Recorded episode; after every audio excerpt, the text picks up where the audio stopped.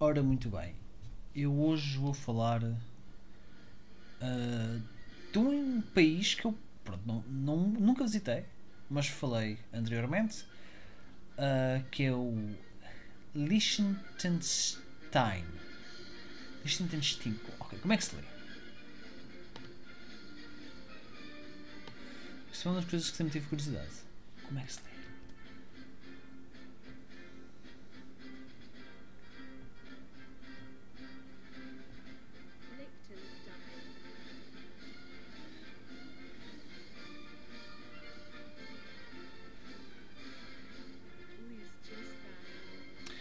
Liechtenstein, pelos vistos, é assim que se lê em português.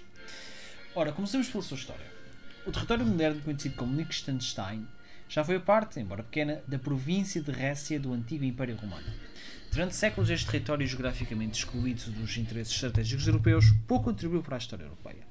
Antes do reinado da atual dinastia, a região era um recinto feudal de uma das primeiras linhas da Casa de Habsburgo. A atual Casa Liechtenstein tem as suas origens da distante Silésia.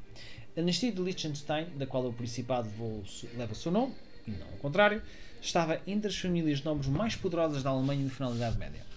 Apesar disso, e mesmo possuindo grandes terras na Alemanha, esses caros territórios foram dados em regime feudal sob o domínio de senhores feudais, principalmente da Casa de Habsburgo. Portanto, sem ter nenhum território diretamente sob mandato imperial, a dinastia de Liechtenstein não preenchia o requisito essencial para fazer parte do Reichstag.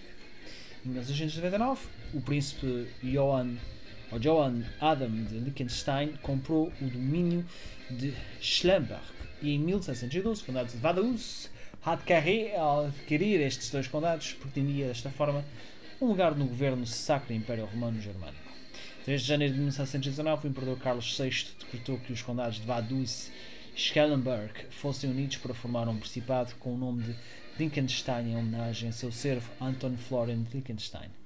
É nessa época que Liechtenstein se torna um Estado soberano do Sacro Império Romano. Ironicamente, embora com prova da importância política dessas compras de territórios, os príncipes de Liechtenstein só pisaram seus domínios do Principado várias décadas depois. Em 1906, o Sacro Império Romano foi invadido pela França. Este fato trouxe grandes consequências para Liechtenstein. A maquinaria legal e política do Império entrou em colapso quando o Imperador abdicou o próprio imperador se dissolveu. O resultado da dissolução foi que Liechtenstein não tinha mais obrigações com nenhum senhor feudal além de suas fronteiras. Algumas publicações modernas atribuem corretamente a soberania de Liechtenstein a esses eventos. Na realidade, seu príncipe tornou-se o único senhor soberano do Principado. Até o fim da Primeira Guerra Mundial, Liechtenstein esteve fortemente ligado à Áustria. Mas a devastação económica causada por aquele conflito obrigou o país a concluir uma união monetária e de maneira com a Suíça quando a Áustria foi anexada pela Alemanha nazista em 1938. O Principado foi cercado por territórios alemães. No entanto, ele contou com a Suíça para manter sua neutralidade. Embora, durante o desenvolvimento da Segunda Guerra Mundial, quando Hitler devastava a Europa com suas conquistas, ele temesse por sua própria estabilidade. Para evitar uma invasão, ele colaborou com as potências do eixo. Em 2000, o país aderiu ao Espaço Económico Europeu, EEE, que obrigou a redefinir certos termos da União de maneira com a Suíça, que não pertence a tal associação.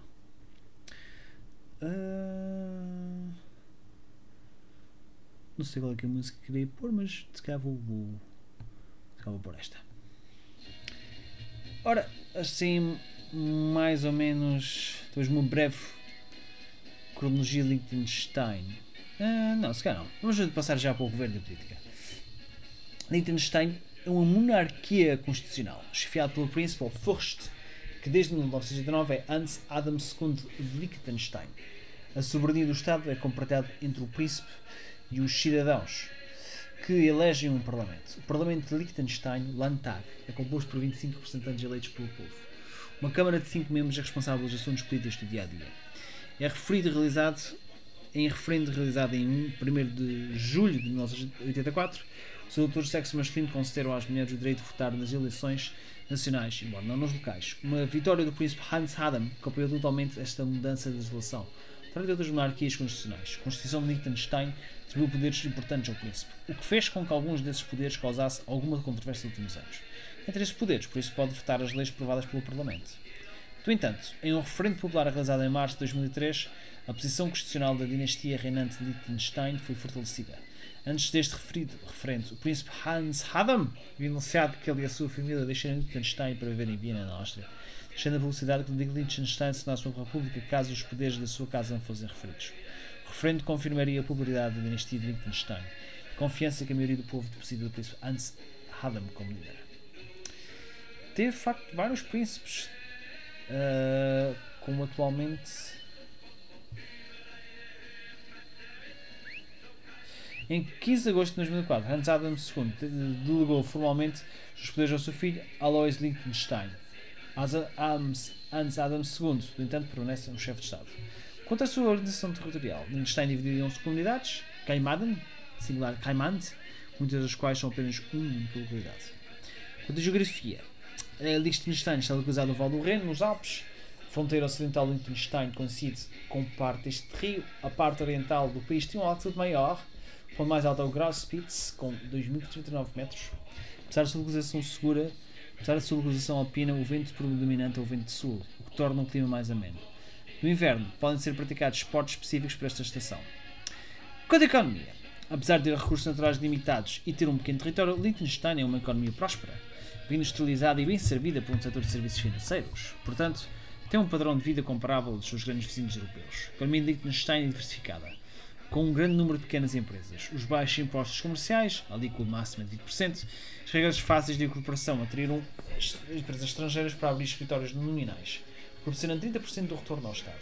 O país também é conhecido por ser um paraíso fiscal para fundos de investimento e bancos interessados integração do país do sistema bancário nacional, estabilidade política, boa infraestrutura, impostos baixos e posição geográfica favorável. Essas condições atraem empresas offshore. Liechtenstein também tem um tratado alfandegário desde 1984 com a Suíça, que permite ao país atuar na zona comercial aduaneira suíça. Em 1925, o país uh, aderiu à EFTA, European Free Trade Association. O governo local também está adequado a políticas económicas, aquelas comumente feitas pelos países da União Europeia. Sua moeda oficial é o franco suíço. Agora, vamos passar à próxima. Qual é a sua demografia? Liechtenstein é, com 34.542 habitantes em 2011, o quarto país menos populoso da Europa, depois do Estado do Vaticano, Mónaco e San Marino.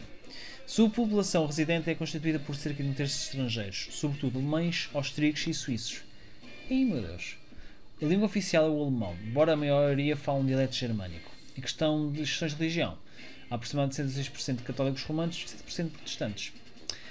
Quanto a transportes, existem aproximadamente 250 km de estradas pavimentadas em Liechtenstein e 9,5 km de ferrovias. As ferrovias do país são administradas pela empresa Austrian Federal Railways, com parte da rota entre Feldkirch, Áustria, e Box, Suíça. Existem quatro estações ferroviárias em Liechtenstein: Schönwalds, Forstilti, Nelden e Schönwald, que são servidas por um serviço ferroviário regular.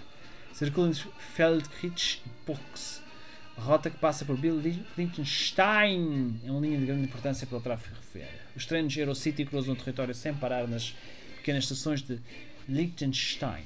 Liechtenstein, o ônibus é uma subsidiária do sistema suíço Postautobus, mas controlado separadamente se conecta à rede de ônibus suíça Buxig e a Sargans, bem como a cidade austríaca de Feldkirch. 60 km de ciclovias, marcado no país participado, não tem aeroporto, e o aeroporto nacional mais próximo a Zurique perto de Balzers, existe um pequeno heliporto tocado para pequenos helicópteros. Pronto, é, foi só um bocadinho de Liechtenstein. Por acaso nunca pensei que fosse um, algo que um dia eu iria falar. Um, eu também falei nisto uh, porque, pronto, eu estou aqui a ver, não tenho mais nenhuma utilização nada que tenha acontecido interessante hoje. Um, posso dar talvez aqui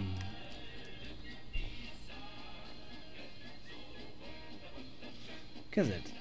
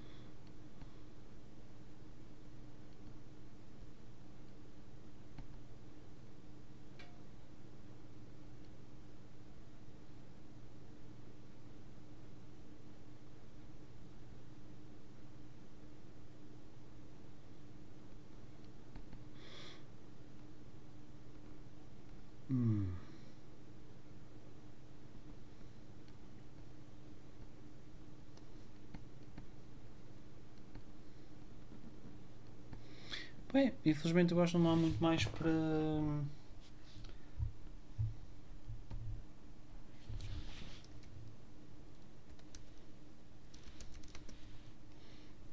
É acontecido hoje em janeiro de 2022.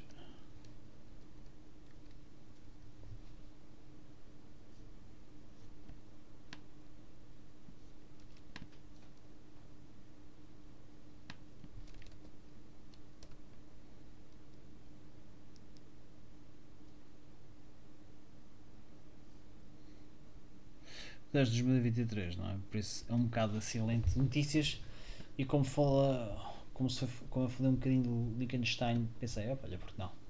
Falar um bocado. Bom, foi um episódio muito, muito pequenino. Espero que tenham gostado e até amanhã.